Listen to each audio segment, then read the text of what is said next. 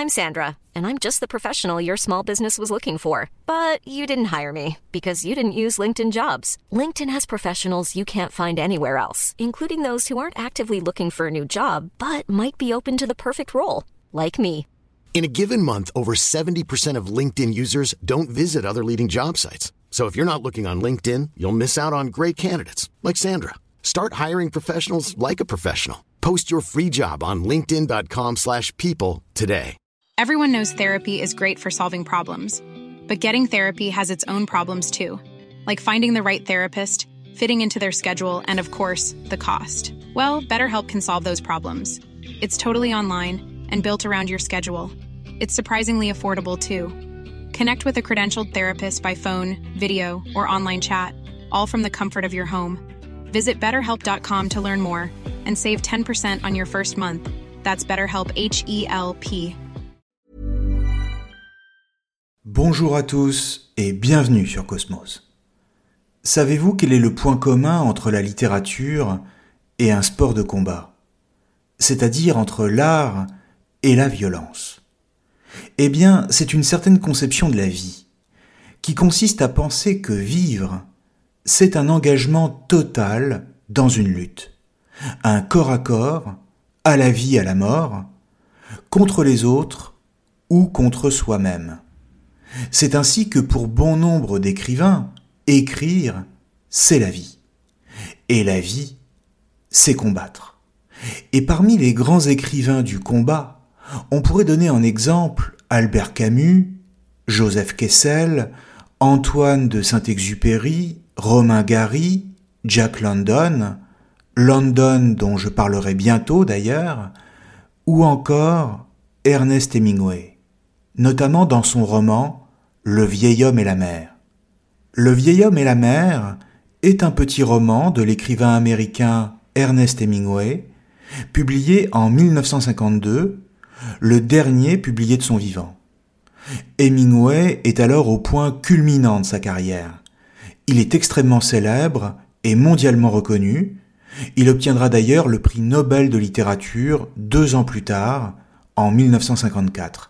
Mais il traverse une période de doute, car les critiques qu'il méprise par ailleurs ne le considèrent plus que comme un écrivain vieillissant. C'est donc dans ce contexte qu'il publie Le vieil homme et la mer, qui raconte l'histoire d'un vieux pêcheur cubain, Santiago, dont tout le monde se détourne et qui subit le mépris de tous parce qu'il n'a réalisé aucune prise en 84 jours.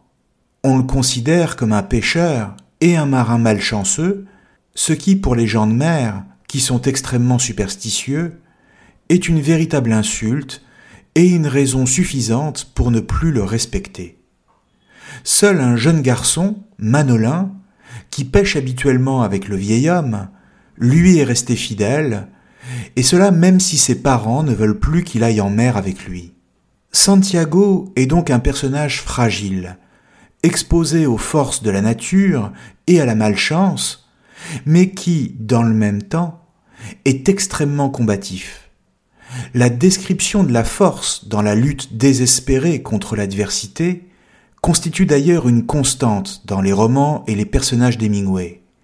Ils se battent envers et contre tout, et cela même si tout est joué d'avance, ce qui n'est pas sans une certaine grandeur. En l'occurrence, à l'aube du 85e jour, Santiago décide de partir en mer, une fois de plus, et sur une petite barque mal équipée d'ailleurs, pour réussir enfin à ramener une prise. Ainsi, seul en très haute mer, il croise la route d'un marlin. Un marlin, c'est un énorme poisson osseux, qui ressemble beaucoup par sa morphologie à l'espadon.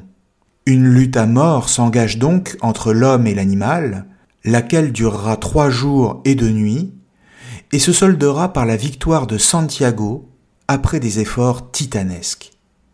Exténué mais vivant, le vieil homme entame alors le chemin du retour. Simplement, sa prise, même solidement amarrée à sa petite embarcation, attire les requins, lesquels dévorent la totalité du marlin, de sorte qu'il ne restera plus à Santiago que les arêtes géantes du poisson.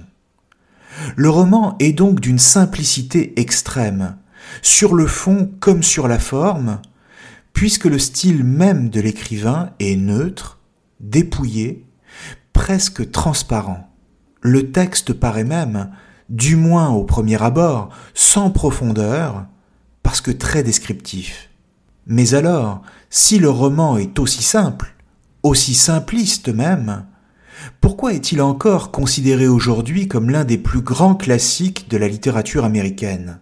Et que faut-il y voir qui ne se voit pas tout de suite? Pour le comprendre, il faut d'abord saisir l'intérêt que nourrissent les écrivains américains en général pour la description des grands espaces. Les lieux géographiques jouent un rôle essentiel, à tel point qu'ils sont presque toujours chez eux le révélateur de ce qu'il se passe dans la conscience des personnages.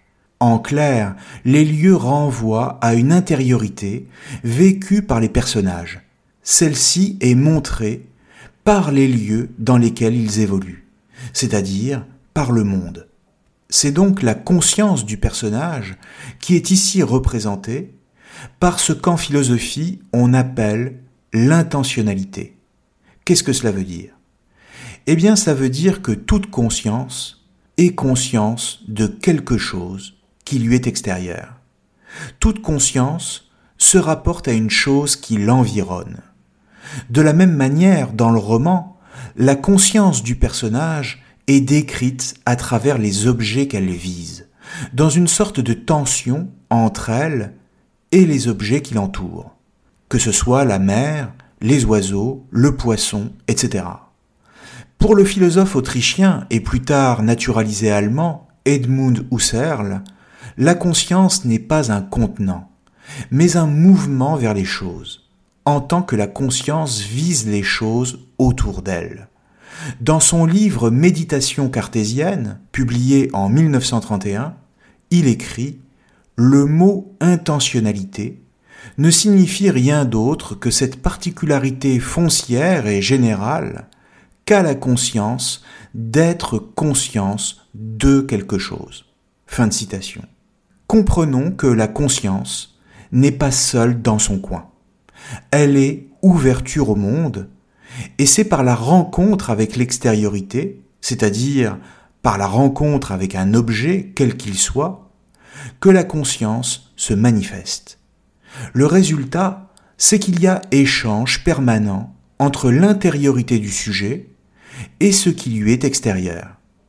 D'un côté, l'homme agit dans le monde dont il fait partie, et d'un autre côté, le monde dépose sa trace à l'intérieur de l'homme par les impressions qu'il lui fait. L'homme et le monde sont donc liés l'un à l'autre.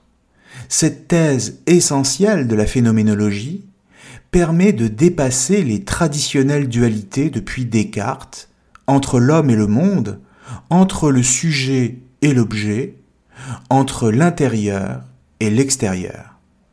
En effet, Descartes, au XVIIe siècle, pour prouver l'existence du sujet, avait mis en place un doute radical, qui consistait à douter de l'existence du monde, instaurant en cela une dualité insurmontable.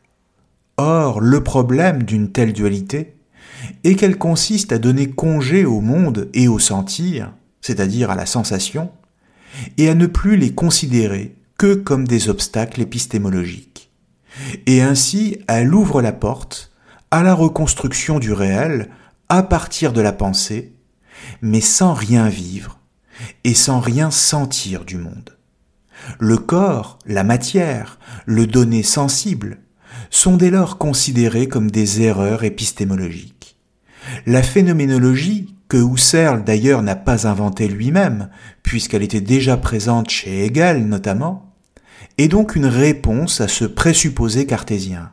Elle se définit, en ce sens, comme l'étude des phénomènes et consiste à se demander comment ceux-ci nous apparaissent et se donnent à la conscience.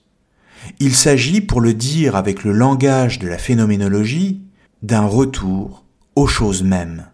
Ou, si vous préférez, le monde ne se réduit pas à un discours sur le monde. mais il est un phénomène qui apparaît à la conscience par la perception qu'elle en a. Et en l'occurrence, chez Hemingway, faisant de la phénoménologie sans le dire, les phénomènes nous apparaissent comme un rapport de force entre le personnage et ce qui l'entoure. Les sens occupent donc une place fondamentale, c'est-à-dire la vue, l'ouïe, le toucher, car ils sont ceux par quoi la perception du réel est possible.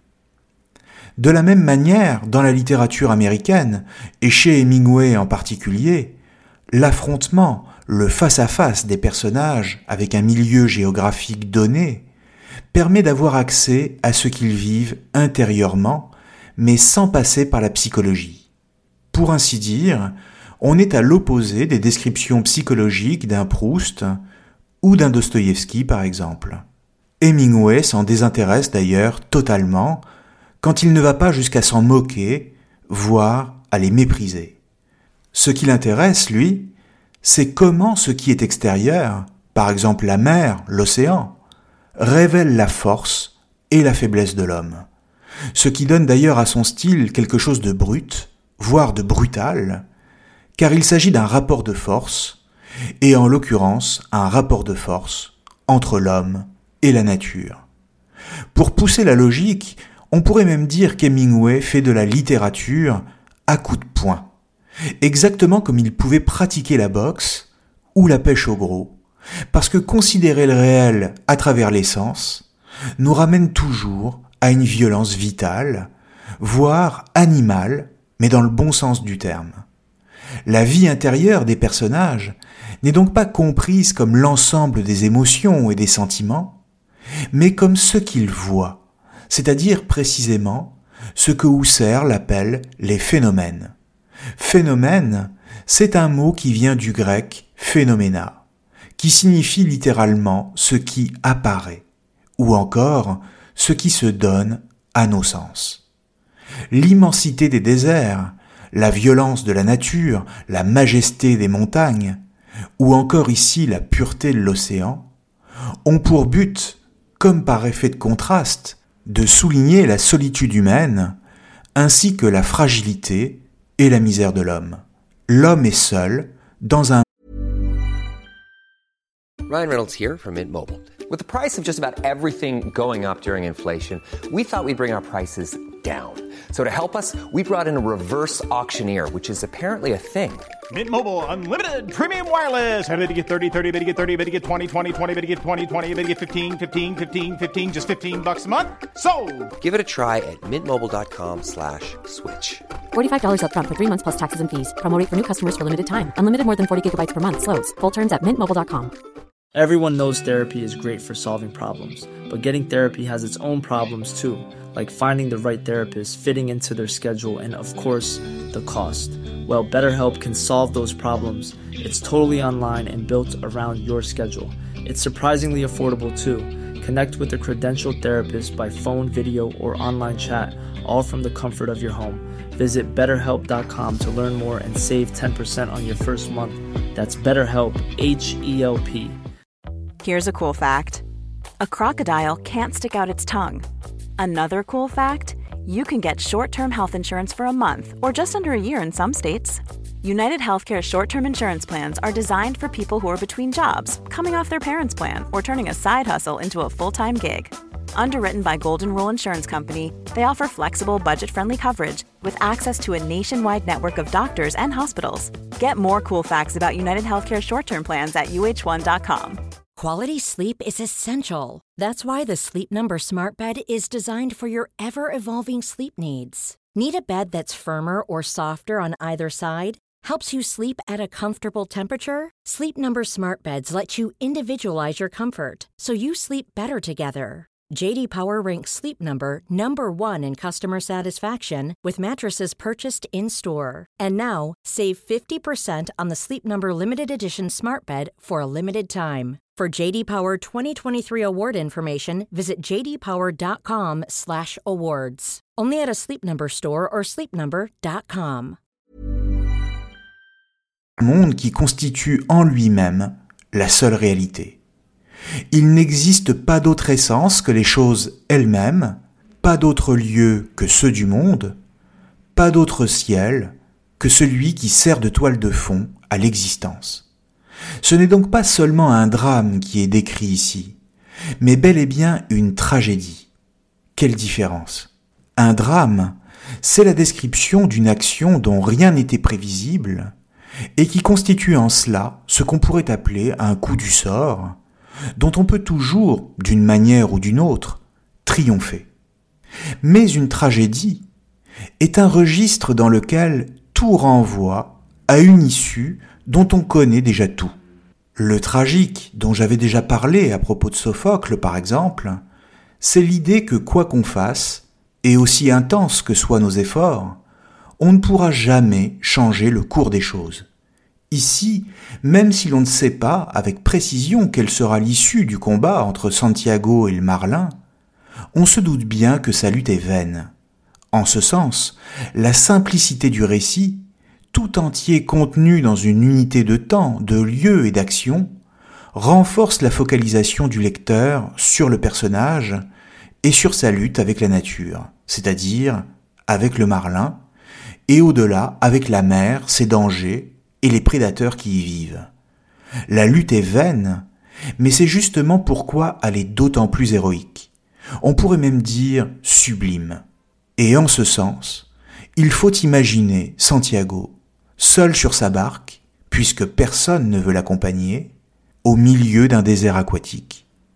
Il est affamé accablé par la chaleur et les rayons du soleil, qui viennent taper sur sa peau burinée de vieux loup de mer. Au loin, la ligne d'horizon vient toucher le ciel et embrasser les nuages qui forment de gros cumulus. L'eau clapote lentement sur les flancs de la barque et vient rompre le silence. Enfin, il y a l'angoisse qui ronge Santiago de l'intérieur. Il y a la faim, la fatigue et les crampes. Et soudain, le poisson le marlin. Il est là, et c'est alors que s'engage une lutte à mort entre l'homme et l'animal. Ce thème du combat entre l'homme et la nature, et dont l'enjeu est la survie, n'est pas nouveau, et on en trouve les premiers éléments dans l'Ancien Testament, voire dans les différentes mythologies. C'est donc un combat ancestral qui se joue ici dans le roman, lequel tout d'un coup prend l'aspect d'un mythe, c'est-à-dire d'un récit symbolique, qui permet de saisir au plus près à la fois la finitude humaine et le caractère sacré du monde et de la vie. Tout récit mythique a un caractère sacré parce qu'il raconte le temps des origines en mettant en scène les dieux et les héros. Santiago, le personnage du roman, est en ce sens comparable à un héros mythologique, car il est misérable comme tout homme, et dans le même temps ingénieux, rusé, et doué d'une volonté qui l'élève à une dimension supérieure. Mais il est également le révélateur d'une forme d'orgueil et d'un puissant désir de défier l'ordre de la nature tout en se montrant capable d'un retour à la sagesse dans l'acceptation de son sort. Enfin, il est conscient du respect qu'il doit aux êtres et ne se réduit pas à un tueur d'animaux. On peut même dire qu'il existe une sorte de fraternité entre lui et le marlin qu'il chasse. Ce rapport complexe à l'animal, sorte de violence respectueuse, est d'ailleurs caractéristique d'Hemingway, qui était un admirateur de la corrida. Selon lui, affronter le taureau dans l'arène est une marque de respect pour l'animal, voire une célébration de sa force et de sa beauté. Il s'agit de rendre hommage à sa puissance, de souligner l'esthétique cruelle qu'il y a à l'affronter, dans une sorte de danse où l'enjeu est la mort. La force d'une telle conception consiste pour lui dans le danger, le péril toujours présent. Ici, pas de beaux discours, pas de discussion au coin du feu sur le sens de la vie, non, du concret. On gagne ou on perd, on tue ou on est tué. Et comme les deux combattants, c'est-à-dire l'homme et l'animal, sont conscients de cette terrible réalité, comme ils partagent le même pacte d'opposition, alors ils sont liés l'un à l'autre dans une sorte de confrérie de la vie et de la mort que ceux qui ne font qu'observer ne peuvent pas comprendre. Telle est du moins la conviction profonde d'Hemingway. C'est aussi pour cette raison qu'à ses yeux, les seuls sports dignes de ce nom sont ceux du combat et du dépassement, comme la boxe, la corrida ou l'alpinisme. Dans le roman, cette fraternité qui lie Santiago au poisson est omniprésente. Il dit J'aimerais bien donner à manger au poisson, pensa-t-il. C'est mon frère, mais je dois le tuer et garder des forces à cette fin. Fin de citation. Le roman s'inscrit dans une tradition de récit de chasse, dont le grand précédent est bien sûr Moby Dick de l'écrivain américain Herman Melville. Mais le rapport de l'homme à l'animal y était très différent, car le roman de Melville reposait sur une haine farouche du capitaine Acab, lequel avait eu la jambe arrachée par une baleine blanche. Celui-ci cherchait par tous les moyens à la retrouver et à se venger. Dans Le vieil homme et la mer, en revanche, aucune haine et aucun ressentiment. Toutefois, les deux romans ont pour point commun le désastre final. Car si Santiago a gagné contre le marlin, les vrais ennemis sont encore à venir. En effet, le poisson est si gros que Santiago n'a pu le hisser dans sa barque. Il a donc dû le laisser dans l'eau, attirant ainsi les requins, comme je le disais tout à l'heure, qui ne tarderont pas à le dévorer. Or, Santiago, déjà épuisé, ne gagnera pas ce combat-là. Donnons encore une fois la parole à Hemingway, au moment où, en pleine nuit, le marin désespéré de voir tous ses efforts réduits à néant, lâchant fin prise, face à ses implacables ennemis, les requins. Il écrit, il arracha la barre du gouvernail, et tapa, et frappa, tenant la barre des deux mains et distribuant les coups encore et encore. Mais il s'occupait de l'arrière à présent, et s'élançait sur le poisson l'un après l'autre, puis ensemble, arrachant des morceaux de chair qui brillaient sous la surface quand il virait pour revenir à la charge. Un dernier parut, qui s'attaqua à la tête, et il sut que c'était la fin. Il brandit la barre et l'abattit sur la tête du requin, dont les mâchoires étaient enfoncées dans l'épaisseur de la tête du poisson qui ne se détachait pas. Il frappa une fois, deux fois, il frappa sans discontinuer. Il entendit la barre se rompre, et il continua à cogner avec le moignon de bois. Il le sentit s'enfoncer, et sachant qu'il était pointu, il l'enfonça de nouveau. Le requin lâcha prise et s'éloigna. C'était le dernier requin de la meute. Il ne leur restait plus rien à manger. Fin de citation. Un peu plus loin, la fin du texte rappelle la passion du Christ. Quand Santiago revient au port, et qu'il porte le mât de son bateau sur ses épaules. Là encore, citons Hemingway. Il écrit Il démata, ferla la voile et l'attacha. Puis il mit le mât sur son épaule et commença à monter la côte. C'est alors qu'il éprouva l'immensité de sa fatigue. Il s'arrêta un instant et se retourna, et vit dans le reflet d'un réverbère la grande queue du poisson dressée, très haut, loin de l'arrière de la barque. Il vit la ligne blanche et nue de l'arête dorsale, et la masse sombre de la tête, avec son éperon et tout le vide entre les deux.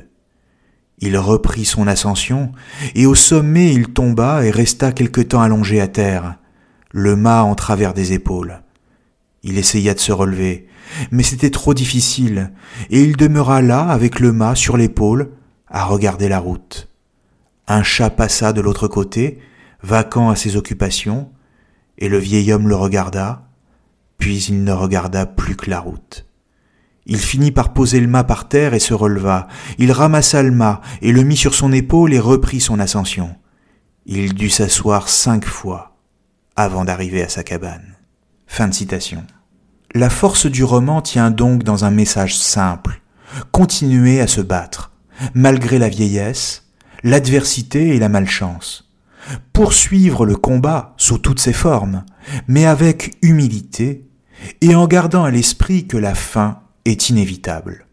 Ainsi, si la mer n'est ici qu'une sorte de métaphore de la vie, et le roman lui-même qu'une fable, alors cela veut dire que l'on peut transposer cette histoire à n'importe quelle situation et à tout aspect de l'existence humaine. Et c'est pourquoi il est si facile de s'identifier à Santiago de souffrir avec lui et de sentir son désespoir. Le combat, viril mais loyal, est la seule vérité. Le respect de la nature, le courage et la dignité, les seules règles. Mais alors, encore faut-il savoir contre qui ou contre quoi faut-il continuer à se battre? Eh bien justement, peu importe l'adversaire, l'important, c'est le combat lui-même. En clair, c'est l'existence elle-même qui est décrite comme un combat, une lutte, envers et contre tout, et peut-être même avant tout contre soi-même. Le roman présente cette idée avec l'affirmation d'une vérité éternelle, comme une loi de la nature qui ne souffrirait aucune exception. En clair, le dépassement de soi serait le seul but de la vie. Et cela, quelle que soit l'issue des batailles que l'on mène, y compris les défaites. Car il peut y avoir des défaites magnifiques. En l'occurrence, Santiago a perdu. Sa lutte a été vaine, et ses efforts ont été inutiles.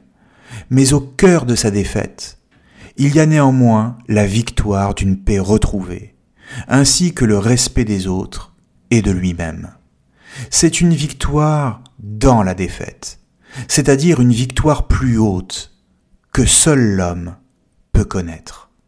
Merci à tous et à très bientôt sur Cosmos.